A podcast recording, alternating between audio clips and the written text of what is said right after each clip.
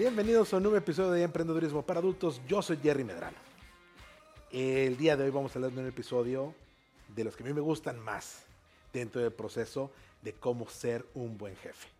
Hasta ahorita hemos hablado acerca del manejo efectivo del tiempo, hemos hablado acerca de la evaluación, hemos hablado acerca de retroalimentación. Pero este episodio es el que más me gusta dentro de todo el taller porque es donde hablamos acerca de cómo brindar retroalimentación. En el episodio anterior hablamos acerca de cómo prepararnos para la sesión de retroalimentación, los componentes que lleva la retroalimentación efectiva y el hecho de que la retroalimentación es un proceso, no es una tarea que solamente tengo que cumplir, es algo que hago de manera regular y constante, oportunamente, objetivamente, donde brindo retroalimentación clara que le ayude a mi colaborador y que esté basada en observables. Pero digamos que yo ya me preparé. Yo ya estuve platicando con la gente, ya estuve pasando tiempo con ellos, ya pude estar en el día a día, ya vi cómo operan, ya pude hacer mi evaluación en campo, ya les puedo decir un poquito de qué es lo que hicieron, cómo lo hicieron, cómo se vio, los ayudé, me preguntaron, ya preparé la evaluación, ya preparé el contenido de lo que vi con la gente, ya sé de qué vamos a hablar, ya sé qué les voy a pedir en lo que mejoren y ya sé cómo hacer ese compromiso con ellos para que puedan seguir mejorando. ¿Cómo llevo esa reunión? No me lo vas a creer, pero es una de las cosas que más batallamos a veces como líderes. ¿Cómo tener la reunión de retroalimentación? Para empezar, no te trabes como yo ahorita. Pero lo segundo, que es más importante, es prepararse para el proceso de retroalimentación y tener esa sesión. No solamente es un arte, es algo que tienes que disfrutar. ¿Ok? Sí, vas a poner a tu colaborador en un punto vulnerable. Sí, vas a hablar acerca de cosas que a lo mejor tu colaborador le da pena o no está dispuesto a aceptar y puede llegar a ser una confrontación. Hay que evitarlo a toda costa. ¿Y cómo evitamos que esa conversación se convierta en una confrontación? Yo te voy a decir cuál es el proceso que yo sigo y que seguramente tú has visto publicado en algún lado, ¿no? La técnica de la retroalimentación al momento de sentarnos y tener la conversación con nuestros colaboradores, te la puedo resumir en la técnica del sándwich. Ah, y no es bimbo, pero ¿cómo se come eso? ¿Cómo se hace? Es muy sencillo. La base de la técnica del sándwich es, vamos a preparar todos los elementos que voy a presenciar y que voy a hablar dentro de, dentro de la sesión de la siguiente manera. Voy a hablar acerca de las cosas que yo he visto que se están haciendo perfectamente bien o se están haciendo muy bien. Voy a hablar tal vez acerca de las cosas que ya se mejoraron a partir de una sesión previa. Por ahí voy a empezar. Esta es la base de lo que voy a empezar a platicar. ¿Ok? Y ya que platiqué acerca de lo que he visto que ha salido bien, donde han sido consistentes o que han mejorado, voy a pasar a hablar acerca de las cosas que yo sé que tienen que evaluar. Entonces, primero yo puse la base del sándwich, la parte que está bien hecha, el fundamento a través del cual yo construyo la confianza del colaborador, para después ponerle el segundo piso al sándwich, la carnita, o la lechuguita, el tomatito, el quesito, lo que le quieras poner todo sándwich, ¿verdad? ¿Qué le ponemos? ¿Aguacate? ¿Le echamos aguacate también? Aguacate también le echamos a la alimentación. Pero esta es la parte nutritiva, esta es la parte donde realmente le vamos a sacar jugo, provecho y sabor al sándwich. ¿En qué tengo que enfocarme para mejorar. ¿Ok? Y después vamos a terminar ese sándwich bonito arriba, fomentando y construyendo no solamente la confianza, sino queremos, queremos darle a nuestro colaborador la plena conciencia de que nosotros sabemos que puede lograr llegar al objetivo y mejorar en las cosas que marcamos al momento de hacer la evaluación. Es muy importante tener estos tres momentos importantes dentro de esta sesión de retroalimentación. ¿Sí? Si no es por ninguna otra cosa, porque como yo sé que la retroalimentación tiene que ayudarle a la persona, primero tengo que fundamentar su confianza en sí mismo o en sí misma. Hablar acerca de las cosas que tienen que mejorar, donde tienen que enfocarse y trabajar. Y después, brindarles la confianza que tenemos en ellos, de que como hemos visto que pueden hacer cosas bien hechas y hemos visto que pueden mejorar, tienen todas las herramientas para poder mejorar. Hasta ahorita el proceso es muy sencillo, ¿no? Se antoja que es muy, muy fácil. yo tengo que asegurarme que cuando estoy construyendo mi sesión de retroalimentación, tengo bien marcados estos tres puntos en particular. Y yo sé que la parte del medio, la parte de la carnita, el componente, el sabor de la retroalimentación lo voy a tener. Pero como ya pasé tiempo observando qué es lo que están haciendo, yo sé que le tengo que decir a Daniel que tiene que mejorar. Por supuesto. Pero tengo que construir los otros dos momentos para asegurarme de que la retroalimentación realmente va a ser de beneficio para la persona y no vamos a entrar en una confrontación. Mucho depende de dónde estén nuestros eh, compañeros de trabajo y nuestro equipo de trabajo emocionalmente cuando nos sentamos a la retroalimentación y de ahí depende cómo van a reaccionar con nosotros. ¿Ok? Pero si yo realmente quiero apoyar, lo primero que tengo que hacer es recordarle a mi colaborador y a esa persona con la que yo trabajo y que le voy a dar retroalimentación, qué es lo que sí está bien hecho, qué es lo que hemos visto que hacen bien. No nos vamos a inventar nada porque tiene que ser honesto. No vamos a hablar acerca de cosas que no son relevantes. Vamos a hablar, vamos a hablar acerca de cosas observables. Y no le voy a meter mi opinión a la parte de la construcción de la confianza de mi colaborador. Tengo que enfocarme en cosas de la parte profesional, que yo sé que se están haciendo bien y que si sigue trabajando sobre ellas, puede seguir siendo sobresaliente. ¿Ok? ¿Qué pasa si no tengo nada bueno que decir acerca del colaborador? ¿Qué pasa si cuando llego a esa sesión de retroalimentación, yo considero, ¿sabes qué? Es que no tengo nada bueno que decir, no ha hecho nada de manera consistente, es que no es bueno en nada. Yo sé que a veces nos podemos llegar a sentir así acerca de algunos colaboradores. Y entonces te voy a preguntar algo. ¿Realmente no tienes nada bueno que decir al respecto? ¿Realmente no tienes nada bueno que elogiarle a ese colaborador? ¿No tienes nada que reconocerle?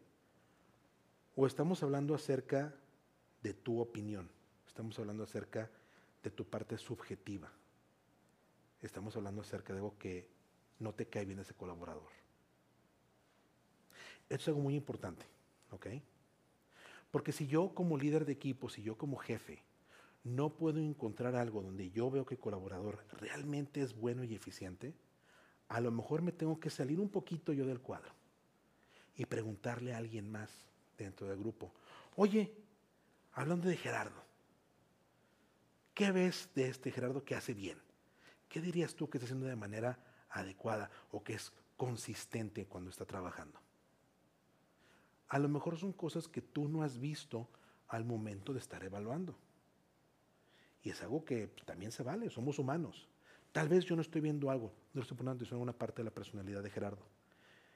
Pero si yo hablo con los demás miembros del equipo, tal vez ellos me pueden ayudar a encontrarlo.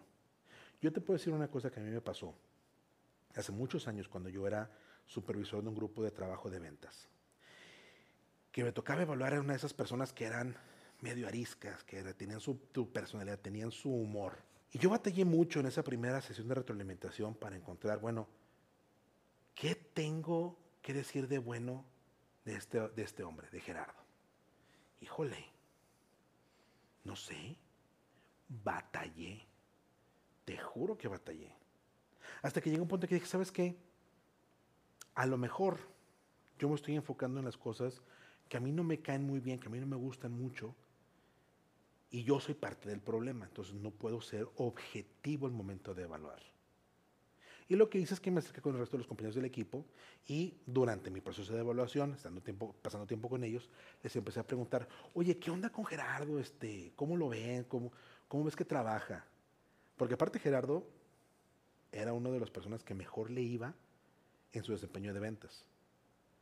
Sin embargo, mi punto de vista es que no colaboraba con el equipo, no apoyaba, eh, siempre permanecía solo por su lado, eh, nunca estaba de buen humor, nunca quería colaborar con el resto de la gente. De esos, de esos momentos donde dices, sabes que esta persona más ve, nada más ve por lo suyo y no ve por los demás. Entonces, no es un buen miembro del equipo. 100% subjetivo, porque yo no tenía nada realmente contra que contrastarlo. Y platicando con el equipo me dijeron, no, lo que pasa es que Gerardo siempre nos apoya y siempre nos dice, cuando ve que estamos batallando, cómo nos tenemos que enfocar para lograr esa venta. Es que a veces tenemos objeciones donde vamos y le preguntamos a Gerardo, oye, ¿cómo manejamos esto? Y él nos dice cómo lo maneja él. No, es que pues, Gerardo siempre, o sea, no, no siempre está sonriendo, no siempre, no siempre está de buen humor, pero siempre que le preguntamos, siempre nos apoya y nos, nos da, nos dice por dónde irnos, nos da ideas y nos da tips. Es algo que yo no había visto en mi proceso de evaluación. Me ayudó a darme cuenta que yo tal vez no estaba pasando suficiente tiempo observando lo que estaba haciendo él. Y también me di cuenta que durante el tiempo que no estaban en el piso de operaciones, cuando estaban en break, cuando estaban en sesión de comida, él platicaba con el resto de la gente con la que tenía más confianza y así es como compartía esa información y compartía su experiencia con el resto del equipo. Algo que seguramente yo no hubiera podido ver si no me acerco a preguntarle y a platicar con el resto de mi equipo. Esa es la base de la confianza que tenemos que desarrollar cuando hacemos la evaluación esos lazos de relación que tenemos con el equipo es lo que nos ayuda a poder complementar nuestra visión del desempeño que tiene cada uno. Para que cuando llegamos a la retroalimentación, podamos jalar información acerca de observables, no solamente que yo tengo, sino que el resto del equipo también tiene. Porque se vale traer ese tipo de información a la mesa y poder demostrar y poder constatar y poder construir la confianza de esa persona en función de lo que el resto del equipo está viendo que hace y que desempeña. Cuando tuve yo por fin la oportunidad de tener esta reunión y la retroalimentación con Gerardo, lo primero que hice fue hablar acerca de eso. O sea, es que no tengo mucho tiempo de conocerte, no hemos pasado mucho tiempo juntos, eh, es algo que obviamente yo quiero corregir y quiero pasar más tiempo y quiero ver cómo trabajas de mejor manera. Pero algo que te puedo decir y que te reconozco 100% es que tus compañeros todos saben que si se atoran con algo, con alguna objeción, con algún proceso, no saben cómo vender algo, no saben cómo explicar parte de los productos, saben que se pueden sacar contigo y tú les dices y tú los apoyas. Y te reconozco y te aplaudo eso, porque eso es ser líder. Eso no solamente ser un buen compañero de trabajo, eso es ser un buen líder. Y eso siempre lo voy a agradecer y te agradezco mucho que hagas eso por el resto del equipo. Obviamente, no hubo tensión. Obviamente, tuve, una, tuve la oportunidad de poder construir una sesión de retroalimentación muy efectiva con esa persona. Porque yo logré darme cuenta de algo que estaba haciendo él fuera del ambiente del piso de operaciones, que lo ayudó a tener confianza y a ser receptivo a la información que yo le tenía que dar. Que le ayudaba a tener confianza, que le ayudó a tener confianza y a ser receptivo de la información que yo le tenía que dar. Y esto es muy importante, Digo, aparte de que no tenía mucho que, decirle en cuanto a su retroalimentación, el vato realmente era muy bueno en lo que hacía. ¿Sí? Tal un par de cositas acerca de seguimiento de reportes y, no sé, eran cosas más bien administrativas más que desempeñar su trabajo. Pero afortunadamente esa persona, con el tiempo, logró tener la oportunidad de convertirse en un supervisor y en un líder de la organización. Y fue un líder muy efectivo porque fue un líder que sabía hacer perfectamente bien el trabajo y supo cómo brindar esa información al resto del equipo.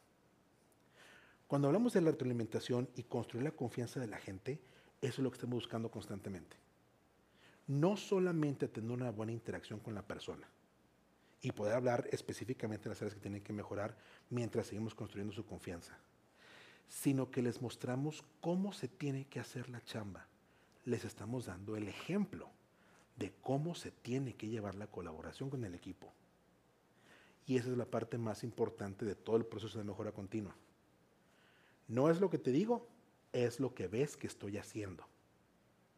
Y mientras más me veas haciendo este proceso, más sencillo va a ser para todos poder tomar lo mejor de todas las partes y replicarlo en la organización. Así es como desarrollamos líderes.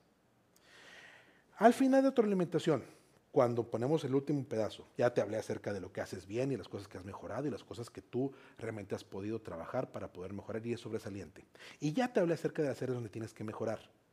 Tal vez donde no estás poniendo todo tu enfoque, donde te falta hacer un esfuerzo extra, a lo mejor algo que te falta de información o de entrenamiento y donde yo también te puedo apoyar o podemos buscar el apoyo de alguien más dentro del equipo para poder complementar esta parte. Cuando cierro arriba y cerramos con la parte de refuerzo positivo, cuando te digo y te recuerdo, tú has podido lograr estas cosas, tú puedes llevar esto adelante, tú lo puedes sacar adelante y tienes cómo seguir trabajando para poder mejorar estas áreas. Yo tengo que hablar acerca de metas. Tengo que hablar acerca de qué es lo que espero ver. Acuérdate que parte de la retroalimentación es que tiene que ser claro y objetivo, ¿ok? Entonces yo te tengo que dar metas para poder llevar y medir tu desempeño en función de las áreas que tienes que mejorar. Eso tiene que ser parte del cierre del sándwich, ¿ok? Porque si yo te digo que tengo confianza en que tú lo hagas y nada más tuve una palmada, bueno, que te va muy bien, ¿a dónde llegó la retroalimentación? ¿De qué sirve? Es una plática y se acabó. La retroalimentación, como resultado de esa conversación que voy a tener contigo, te tengo que poner metas, te tengo que establecer cómo lo vamos a medir, cómo, cuáles son los indicadores de éxito en estas áreas donde tienes que mejorar y cuándo nos vamos a sentar a revisarlas. Esa es una parte muy importante de la retroalimentación. Y en el siguiente episodio vamos a hablar acerca de cómo establecer estas metas y cómo establecer este proceso continuo para que las personas sigan trabajando en lo que tienen que mejorar. Este fue un episodio más de Emprendedurismo para Adultos. Yo soy Jerry Medrano.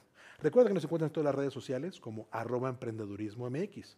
¿Tienes dudas acerca de la retroalimentación? ¿Tienes dudas acerca de la técnica del sándwich? ¿De cómo armarlo? ¿Te gustaría saber específicamente como miembro de tu equipo cómo poder armarlo y colaborarlo? Si tú me escribes en redes sociales, yo te contesto. Nos vemos en el próximo episodio. Hasta luego.